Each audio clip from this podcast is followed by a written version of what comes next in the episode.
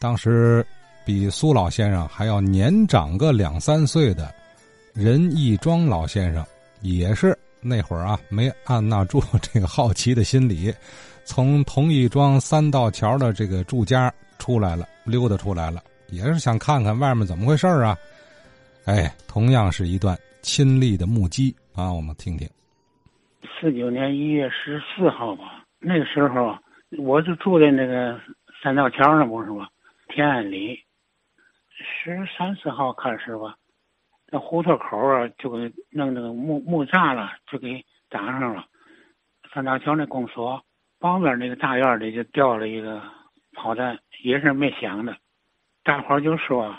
这是解放军吓唬国民党，又怕伤了老百姓，所以说打的炮炮弹都不响。当时我们院就挖了一个一米宽吧，不到两米长那么一个坑，上面呢弄点破木瓦的盖上。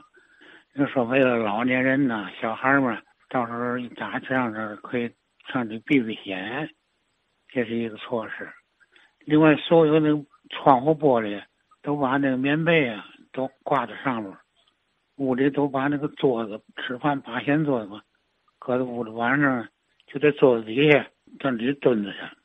就十四号那天晚上，天空可热闹了，晚上那信号站特别多，就跟放花似的，一个一个到处都是。天津市地下工作的，可能给提供那个目标，因为那解放前那几天嘛，那个炮特别多。国民党啊，白天上郊区打炮。当时我记得那个地头那边就那那有一个面粉厂，就在那个面粉厂那上面有炮，上外上外打。到晚上呢，解放军上里打，上里打的不多，就在那个解放前夕那几天特别密集。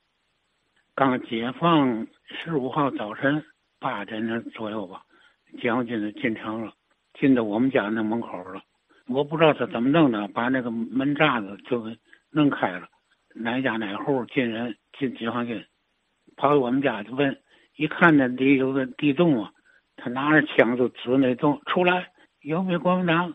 我们说没有没有。我们那胡同有一个老头，他就问那老头上城里怎么走，那老头我领你去，就带着解放军哈哈就走了。我呢，在下午两三点钟吧，我还也好奇。我就从家出来，三道桥北门外，一路北门顺河大街走，我就看那沿路上那电线杆就倒了的，电线杆子旁边还有那个折断的那步枪。过了北大关吧，那那原来叫个满春园吧，好像我忘了一个水果店了。那儿有个拿着土袋子勒着呢，地保像的。我这走那儿一看，还俩国民党兵了，在那死的。再前走呢，一进鼓楼那儿吧。正阳金店还冒着烟了，这正阳金店上面我估计也也是国民党可能有有打枪的，那也烧了正阳金店。再说左走呢，向北门东这边走呢，有一个过去的国民党那那有一个法院，好像解放后呢改成那个结核病医院，现在还有那房子我看，那儿啊也是个国民党的据点。后来我听说将军在那儿死了不少人。就在那儿，解放军上上东马路那方向走嘛，他在那儿是个据点，这打的挺厉害。我就走到关系号那儿，我就没敢走了，就回来了。回来还看到好多大学生拿着小旗子喊，就是欢迎解放军啊，什么说政策，那是一些大学生的，可能是地下工作的都出来了，在街上宣传。那天早晨啊，我我从家一出来，看着门口。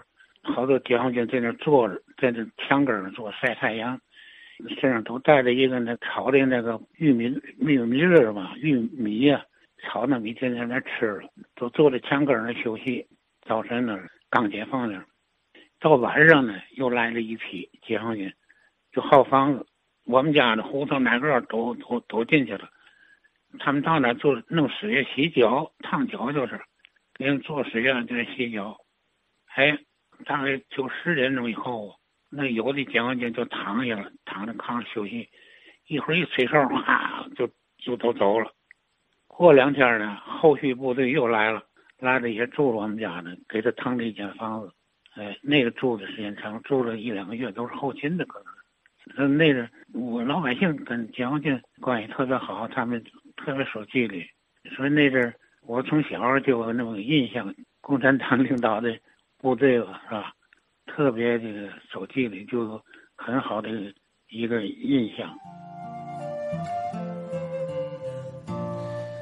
呃，这是任义庄啊，八十八岁高龄的任义庄老先生，嗯，回忆确实最后说的这个啊，军民关系好，鱼水一般，哎，这是天津老百姓啊对当时的解放军，呃，统一的一个印象啊，呃，还有一点印象就是唱歌，嘿，解放军随后在和老百姓相处的那段短暂的日子里啊，教给群众，尤其是孩子们。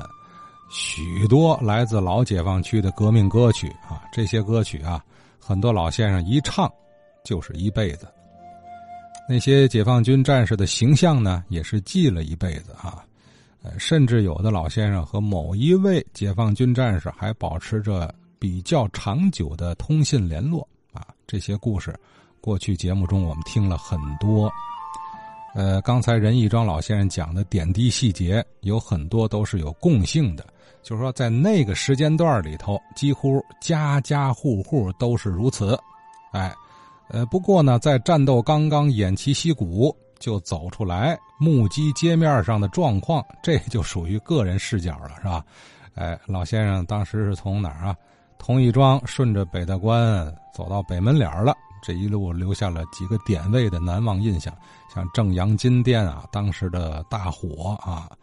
呃，北门外满春满园春是满春园呢，这个这个鲜水果店啊，鲜货店门前的尸体啊，呃，顶格之际的枪声炮火，在和平年代成长起来的人是难以想象的啊。这样的特殊日子，特殊的经历，从时间上来说，只是老先生们人生中的一瞬，对吧？就那两三天呃，但因为它太特殊了，所以记忆犹新。